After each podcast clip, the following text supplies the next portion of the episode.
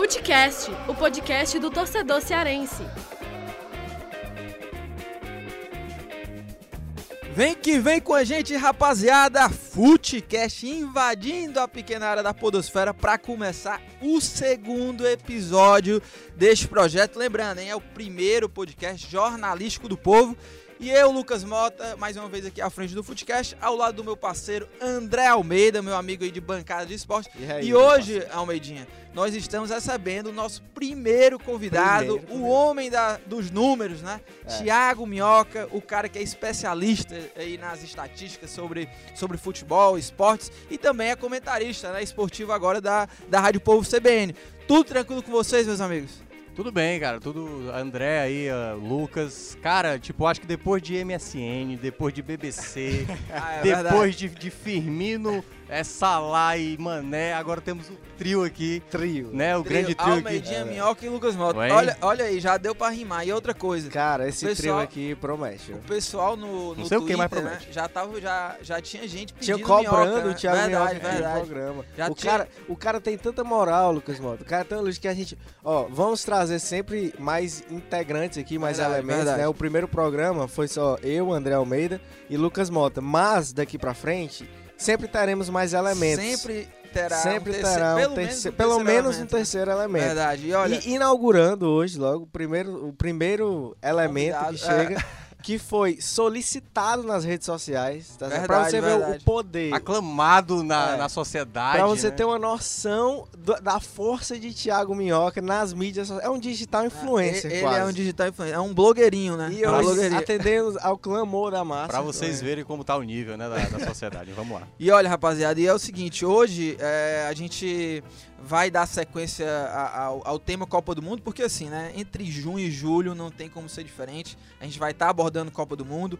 Lembrando, né, esse podcast que sai toda quinta-feira. É, hoje, dia 14, a gente está gravando dia 14 de junho esse episódio. E é dia também que saiu o primeiro caderno da Copa do Mundo do Jornal Povo, né? Ou Exatamente. seja, a gente vai dar é, toda a cobertura também no Jornal Povo. Todo dia vai sair um caderno só voltado para a Copa do Mundo. E claro, né, o podcast que é o, é- é o podcast do torcedor cearense, né? A gente desde o primeiro programa falou que a gente vai focar também muito em, em futebol cearense. É, o futebol cearense vai ficar um pouco em segundo plano durante a Copa do Mundo, mas claro, a gente vai estar tentando sempre trazer algo do futebol cearense, seja um assunto que não, não necessariamente seja Ceará, Fortaleza, mas a gente vai estar tentando trazer.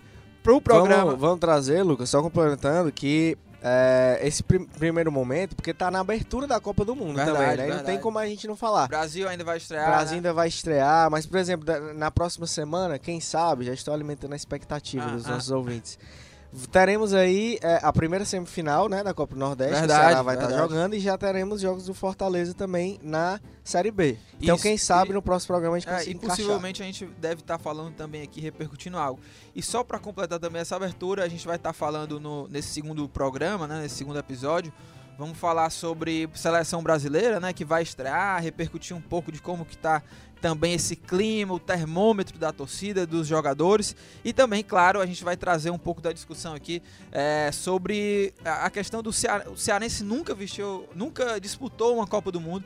Isso também vai ser tema aqui. Então, vamos que vamos, né? E dando sequência aqui ao debate, né, para começar esse debate, seguinte, é, a seleção brasileira vai estrear. Né, a gente é, viu aí, acompanhou esses dois últimos amistosos, né? O Brasil venceu os dois, Neymar fazendo golaços, né, nos dois jogos. O que é que vocês acharam? Gostaram do que viram? Tão, tão confiantes já para vir uma vitória, talvez até elástica aí na estreia? Já voltou sendo decisivo, né, o Neymar? A gente. E o Tite até tinha falado sobre isso, que esperava um Neymar um pouco mais oscilante, né? Por voltar de lesão depois de três meses aí parado.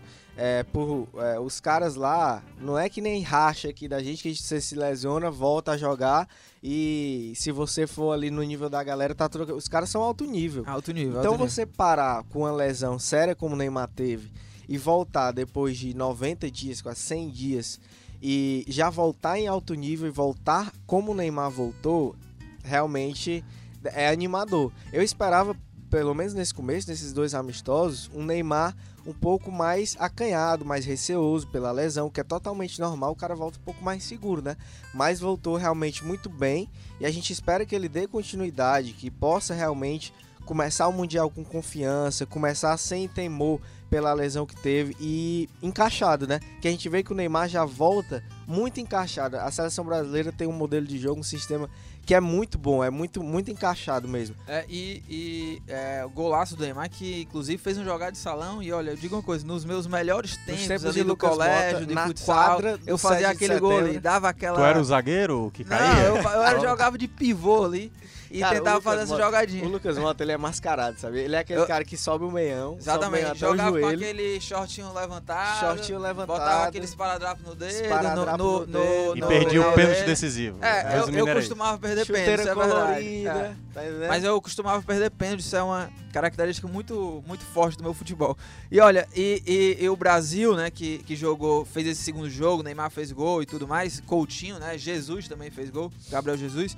É, já deu pra ver é, qual que é a, a formação que o Tite deve lançar a campo, né? Eu até separei aqui que é o seguinte, e, e também ontem, né, no, no treino, ontem não, né, é que a gente não pode falar ontem, hoje, É, amanhã, né, no na podcast, última- mas enfim, é, nos treinos, né, que o Tite fez aí na, durante a semana para essa estreia, né? é, foram fechados, mas teve gente que estava lá no treino, amigos dos jogadores, que é, meio que colocaram lá nas redes sociais, re- redes sociais deu, deu para ver mais ou menos qual é o time, né? Que é o mesmo que fez esse último amistoso, né? Com Alisson no gol, Danilo, Thiago Silva, Miranda, Marcelo na lateral esquerda e no meio de campo Casemiro, Paulinho e o Felipe Coutinho, né? Mais à frente o William, Neymar e Gabriel Jesus. Ou seja, o Tite deve começar mesmo com essa formação que é a mais ofensiva, né? Com o Felipe Coutinho no meio de campo, né? É, ele até tentou algumas vezes, cara. É, no jogo passado ele colocou o Fernandinho junto com, com o Casimiro. E eu acho que o Brasil ficou meio amarrado, sem muita criatividade no meio de campo. Então, Tu gosta dessa formação? Cara, não, de maneira alguma. Eu acho que o Brasil, até o Balacó, que deve aparecer aqui em edições futuras, Verdade, pediu pra verdade. fazer um texto por que, que o Brasil não vai ser campeão da Copa. E aí eu fazia esse contraponto, né, para mostrar por que, o Brasil poderia perder a Copa. E aí eu citava os problemas no meio de campo, a saída de bola com os zagueiros também, que é bem complicado de vez quando o Miranda e o Thiago Silva têm dificuldade.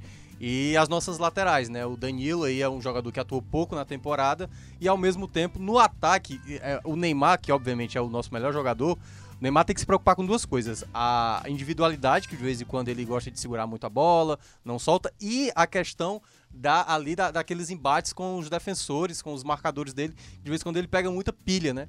Pega muito ar com os caras e aí pode ser expulso, pode deixar comprometer algum jogo do Brasil. Então acho que essas são as preocupações pro Brasil para a Copa que o Tite tem que sempre ficar em cima para que o negócio não desande. É, e Esquentadinho mesmo. É, e né, tem mano? um, tem um outro ponto também sobre a seleção brasileira, que é a questão, a gente fez até matéria no, pro jornal, que é a questão do termômetro, né? Da, do clima de oba-oba. Será que existe realmente esse clima de oba-oba? Ou é um clima de confiança? E é, eu conversei com alguns jornalistas, né? Eu conversei com o PVC, que é comentarista da, da Fox Sports, e também o Júlio Gomes, né? Que é blogueiro do UOL e também tá aí na cobertura do, do jornal, vai estar fazendo textos pro jornal. Todo dia vai ter coluna São do os Júlio. fracos. Pois é, Só to- o PVC e Júlio Gomes, velho. Todo dia vai ter é, coluna do Júlio na, na, no- no- na cobertura do, do Jornal Povo. Então, vamos, vamos ver aqui o que é que o PVC falou. Ele falou um pouco sobre isso, desse clima de oba-oba, se ele achava que tinha clima de oba-oba, se isso poderia atrapalhar a seleção. Quando o Neymar diz que por que, é que não, tem, não precisa ter oba-oba, ah, e quando a gente pergunta se o oba-oba é um risco, é porque quando a seleção viajou favorita, ela acabou se dando mal. 82, 2006, embora em 2006 eu achasse que o time não fosse ganhar, muita gente achava que não ia, 82 também, e não ganhou. Então, não é que seja ah, isso que vai definir. Oba-Oba é, já ganhou, já ganhou é melhor que Oba-Oba como expressão. Porque não acho que esses times, os caras têm o clima de já ganhou. Os caras têm um clima de que vão entrar na Copa para ganhar. E tem condição de fazer. Tá aí PVC falando, fazendo essa análise né, desse clima de oba-oba, de confiança, enfim. Vocês acham que como é que tá os jogadores? Vocês acham que isso pode atrapalhar ou não? Vocês acham que eles estão concentrados? Como é que tá? Assim? Cara, eu concordo. Concordo com o PVC. E principalmente, Lucas, por, pelo, pelo contexto que foi a última Copa do Mundo, né? Então no Brasil não chega com clima de oba-oba, porque há um misto de sentimentos aí de grande confiança, de grande é, expectativa pelo que a seleção tem feito sobre o comando do Tite. Acho que isso é inegável, mas também há uma certa desconfiança pelo 7 a 1 passado na última Copa. Querendo ou não, é, fica o, o, o, resquício, né? Fica essa imagem. A última imagem que a gente tem, se for pensar em Copa do Mundo, a minha é do Brasil ainda perdendo para a Holanda na disputa de terceiro é, lugar. Somando 10 a 1 já no Exatamente, resultado. 3 a 0 que foi outra derrota acachapante, né?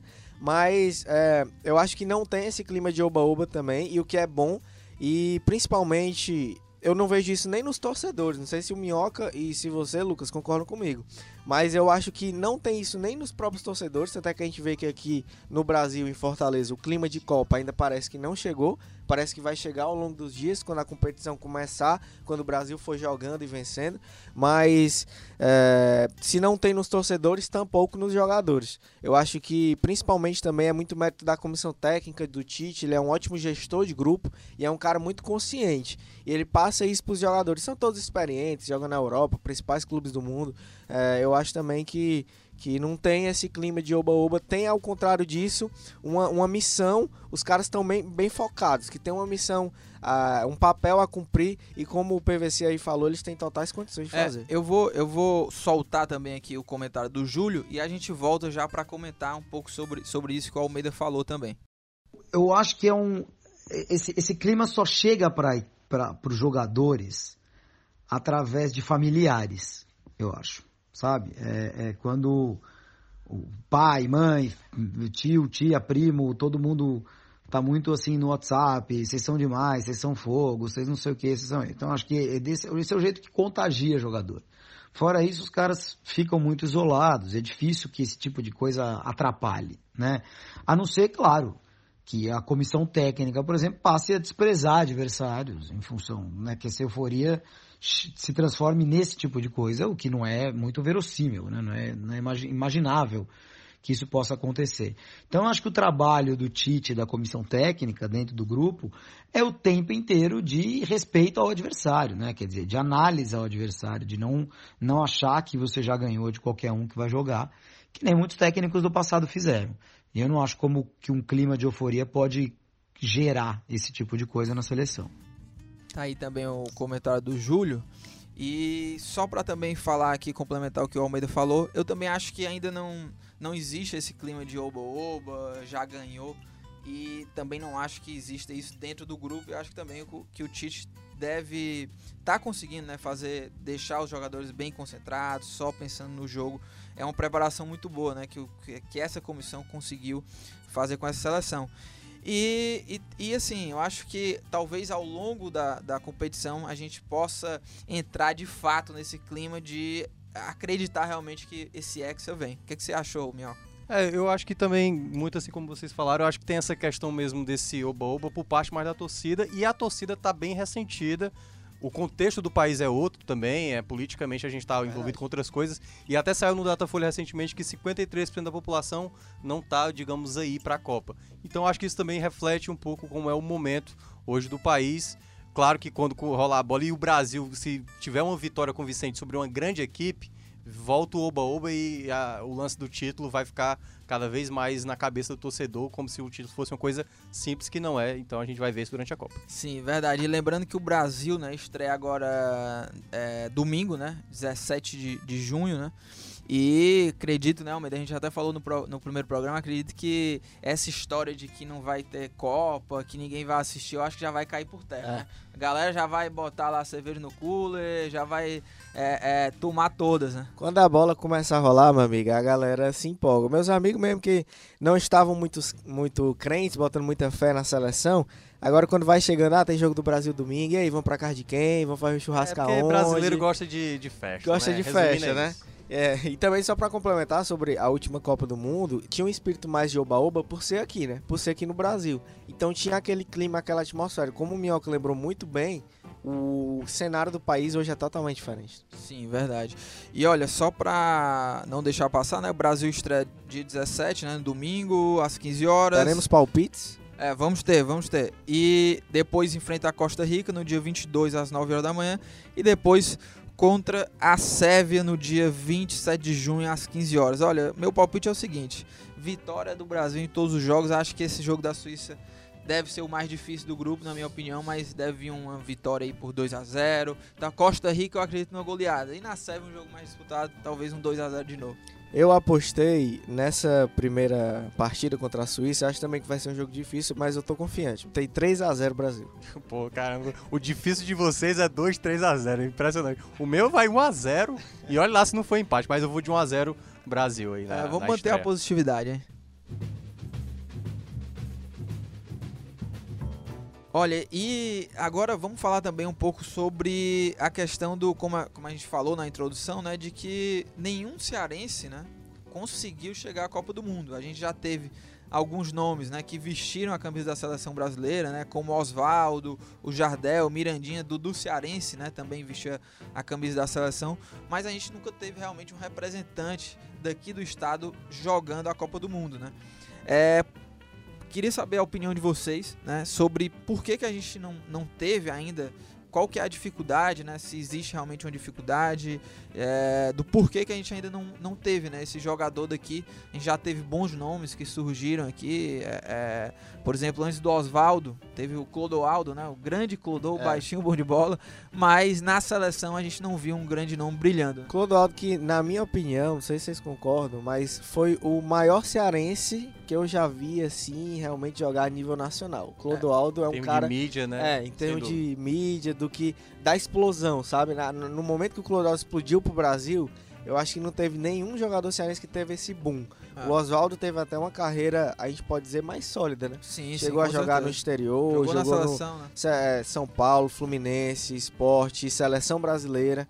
Agora o Clodoaldo, cara, na fase era cara Cruel. era matador mesmo e, e, só fazia golaço, né? Fazia muito gol estilo Messi, né? Aquele é. toquinho de cobertura. Aquele velho totozinho, né? Totozinho, o cara era, era, era craque né? mesmo. Né? Eu, eu, também acho quando que... pega. Enfim. Eu também quando... Você vai gerar polêmica. É, né? você, vai, você vai gerar Enfim, polêmica. torcendo do Ceará, essa aí é só a música do cara lá. É, e olha, é, eu... Dos que eu também vi jogar, eu coloquei o, o Clodoaldo e o Sérgio Alves. Eu acho também que são, para mim, os dois maiores que eu vi jogar é, daqui do estado, né? É, o, sobre a questão de nenhum cearense nunca ter disputado a Copa, eu acho que tem dois fatores aí que são determinantes. Um a gente já tinha conversado, acho, não sei se com o Minhoca ou com o Lucas Mota, acho que contigo, ah, Lucas. Sim, sim. Que é sobre a questão da exposição. Que você jogar no Nordeste é muito mais difícil de você ter visibilidade e ir para uma seleção, por exemplo, nem que seja a principal, mas para um amistoso ou uma seleção olímpica mesmo, é, nas, nas, categorias de base é bem mais complicado do que se você jogar num time do sul-sudeste. É, e outra é realmente a questão do, da formação, do preparo. Eu acho que se a gente for pensar, temos alguns nomes de destaque, como nós citamos aqui: Oswaldo, Jardel, Mirandinha, Dudu Cearense. Mas se a gente for ver é, ao longo dos anos, é pouco. Acho que é, nós deveríamos formar mais jogadores de ponta, formar mais jogadores que tenha uma trajetória como a do Oswaldo, que se consolide lá no sul, lá no sudeste, que possa rodar no exterior também, pegar uma bagagem. Acho que são poucos os nomes de cearense. E aí fica difícil a gente apontar um que realmente tem um nível de chegar na seleção brasileira. É, o Oswaldo foi o que chegou mais perto, chegou a ser convocado, jogou pela seleção no, no último ciclo, né, salvo engano. É. Mas, mas aí acabou perdendo força na reta final e, e ficou fora dos jogos oficiais. É. Mas é, é uma pena que a gente não tenha nenhum cearense mesmo. Não sei o que vocês pensam. E o Oswaldo foi por pouco, né? Porque ele ficou ali de fora da, das confederações. Pra quem? Não sei se vocês lembram, né? Mas foi pro garoto Bernard. Alegria nas pernas. É, Alegria e aí o Bernard acabou ganhando essa O maior símbolo do, do 7x1, acredito. Pois é. Pois é. Aí eu não Será? sei. Aí eu não sei se. Um dos. Se ele foi... era o responsável por substituir só o Neymar é. e o Filipão disse que acreditava Cara, nele. mas pra mim o Davi Luiz. O símbolo do 7x1 é o Davi Luiz. É, Davi, eu acho eu coloco aí também o Thiago Silva por toda aquela é choradeira, enfim, é muito lembrado até hoje. Mas Vamos ouvir também o Oswaldo. Eu falei com o Oswaldo e, e, ele falou um pouco sobre isso, né? Dessa dificuldade da gente nunca ter tido um nome na, na Copa.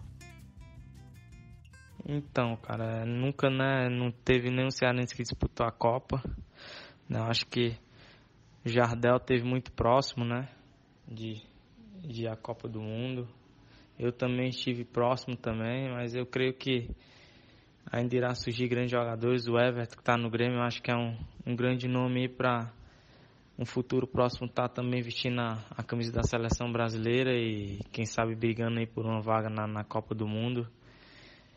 E acho que a dificuldade é um pouco maior por ser do Ceará, porque né, são duas equipes só, né, assim, consideradas grandes, né, e, e a visibilidade né, só se tem quando a equipe está numa Série A, né, então realmente é mais difícil do que os times do, do, do Sul e do Sudeste também.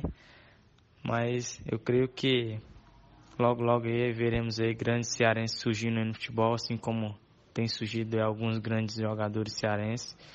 E para mim foi um orgulho muito grande poder fazer parte dessa, dessa história, de poder ter sido um dos cinco, seis cearenses a chegar na, na seleção brasileira. Tá aí o Oswaldo falando direto da Tailândia, né? Mandou esse áudio aí pra gente e lembrou do Everton, né? Minhoca, o que, que você acha? E, e também, assim, é, hoje é o, é o, talvez o principal representante, né? Cearense que tá brilhando, assim, nacionalmente, né? O Everton, sim. O Everton no Grêmio tá jogando muito. Agora, eu, é, é, é basicamente como o Oswaldo falou, os clubes cearenses, de uma maneira geral, disputaram pouco Série A digamos, dos anos 90 para cá. Então, poucas participações. Quando você vê um esporte, o um Náutico, o Santa Cruz, jogadores que surgem lá em Pernambuco, a tendência de disputar uma, uma, uma divisão maior e aí ser visto por um clube maior torna a possibilidade dele ser convocado por uma seleção quando vai para um Grêmio, como foi o caso do Jardel. Quando o Oswaldo esteve no São Paulo, acabou sendo chamado. Então é mais difícil um jogador aqui no Nordeste ser convocado. O último que foi foi o Diego Souza, né? Mas o Diego Souza já conhecido e tudo mais. Então acho que para os jogadores cearenses é tentar. Porque eu acho que vai vir de qualquer local. O cara pode vir da, da de Roraima, de Rondônia, de, de, onde quer que seja.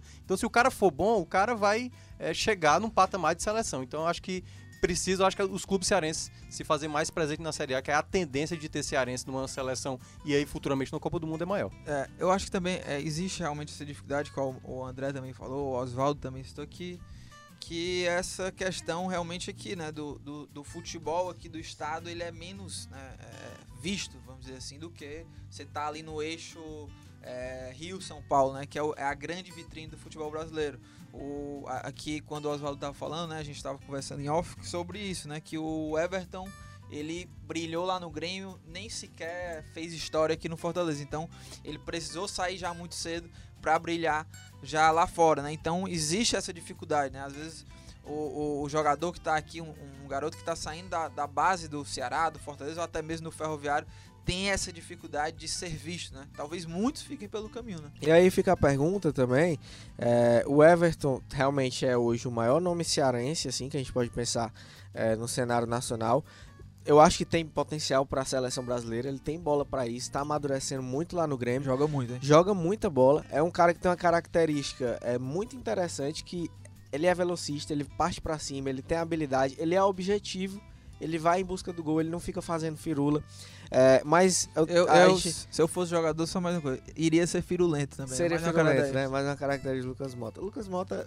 É, vamos achar um jogador, pra ele. abusado, ia passar o. Seria tipo o Misael. Lucas Mota seria um é, Misael com aliás, grife, né? tipo, hoje estaria. O Brasil está perdendo Lucas Mota na está, Hoje seria é o primeiro cearense é numa Copa, seria Lucas Mota. Ia ser aquele jogador entrou em campo, todo mundo já ia saber que Lucas Mota estava é em campo. É verdade.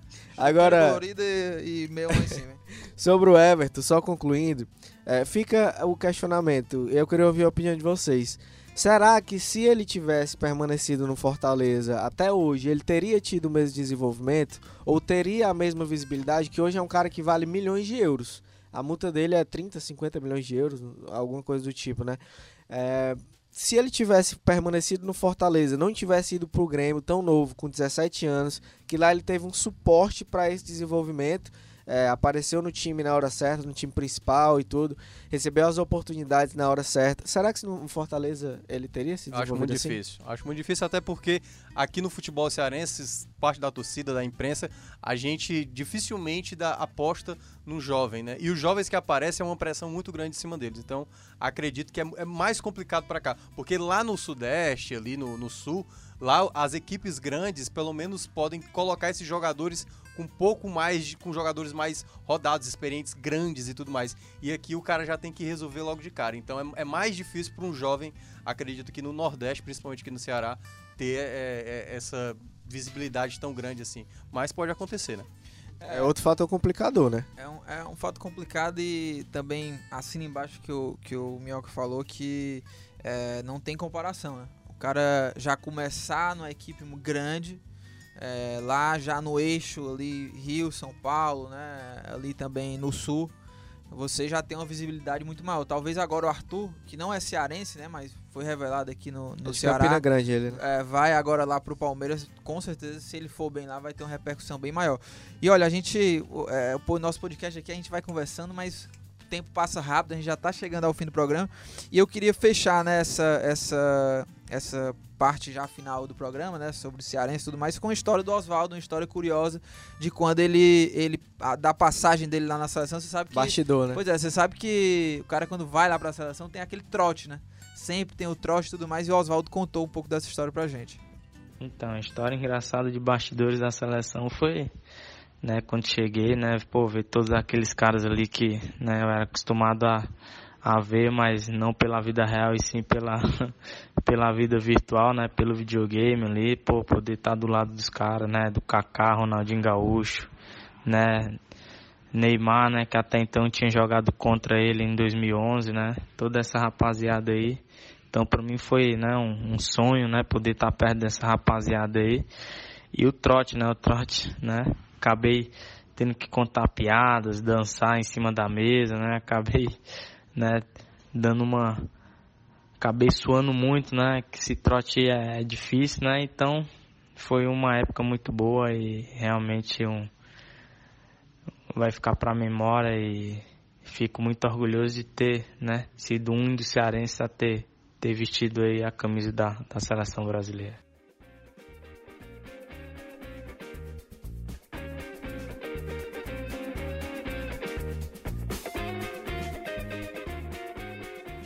Olha, e chegando ao fim do programa, né? Aquela velha dicas aleatórias, o quadro aqui mais aleatório do podcast, né? E olha, hoje, né, nosso convidado Thiago Minhoca é quem manda aqui, é quem vai dar a dica, quem vai indicar. O que é que você trouxe aí pra gente, É um meu? cara Qual é que a tem dica? repertório, viu? Tem Vamos lá. repertório. Dicas tem aleatórias tem ele repertório. É um livro de estatística? Não, é tipo, aí o pessoal ia ficar com, pra- com muita preguiça de ver e tal. Uma tabela de Excel? Não, uma uma, dica uma de pintura Excel? do Monet, por exemplo. não, na verdade eu vou indicar um, um filme, cara, que eu gostei pra caramba, um filme nacional chamado O Ano que Meus Pais Saíram de Férias. Um filme sensacional, sensacional que tem um contexto que te- é, fala da questão da ditadura de 70 e tal.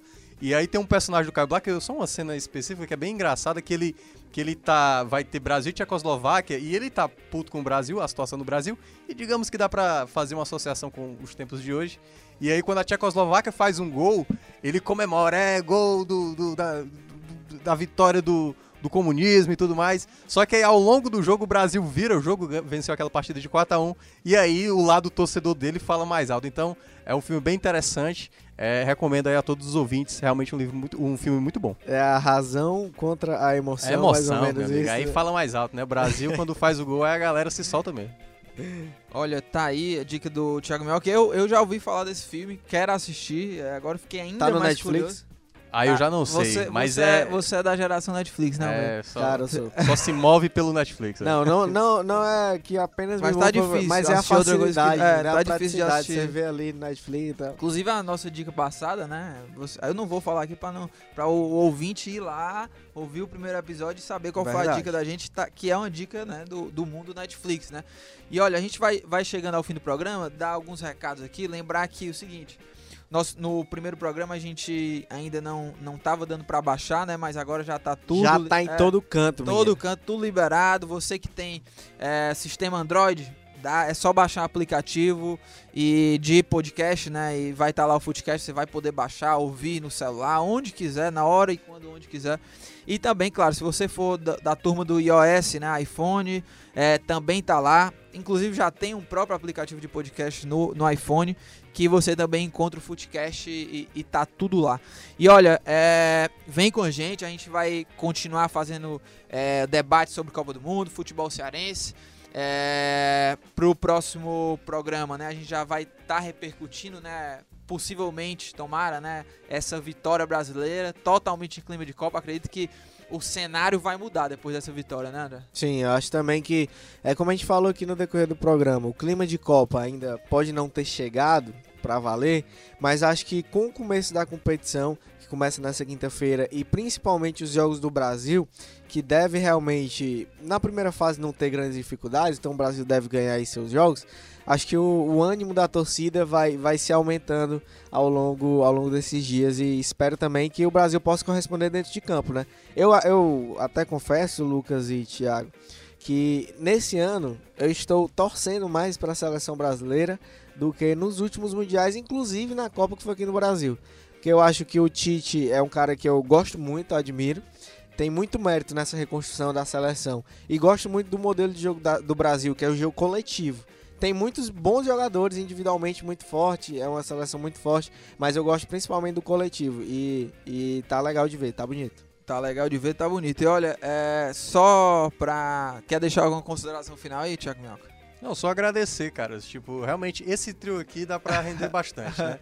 Espero que nas nos próximas edições aí. Aliás, o, o Balacó chama Food, Foodcast. Foodcast. É, ele acha que é de comida, né? Que aliás tem que chamar o Breno então se é, é de comida. Verdade, né? verdade, verdade. Enfim, em todo caso, muito obrigado aí pela participação. Espero... Você já vai se acostumar. Pronto, é, é. Próximas edições aí, aparições aí, estou realmente à disposição no que vocês precisarem. Tá, e, e, a gente que agradece, né, a participação do Thiago Mel, que foi muito legal nesse segundo episódio. Olha, e agradecer a nossa equipe, né, edição e produção de Nicole Pontes, áudio e sonoplastia do meu amigo Kleber Galvão e olha aí, Kleber ali, ó. E na estratégia digital, o meu amigo David Varelo, coordenação de produção Marcelo Gomes, editor de esportes nosso amigo Fernando Graziani, diretor executivo de redação Ana Nadaf e diretor de jornalismo Arlen Medina Neri. E a gente vai ficando por aqui.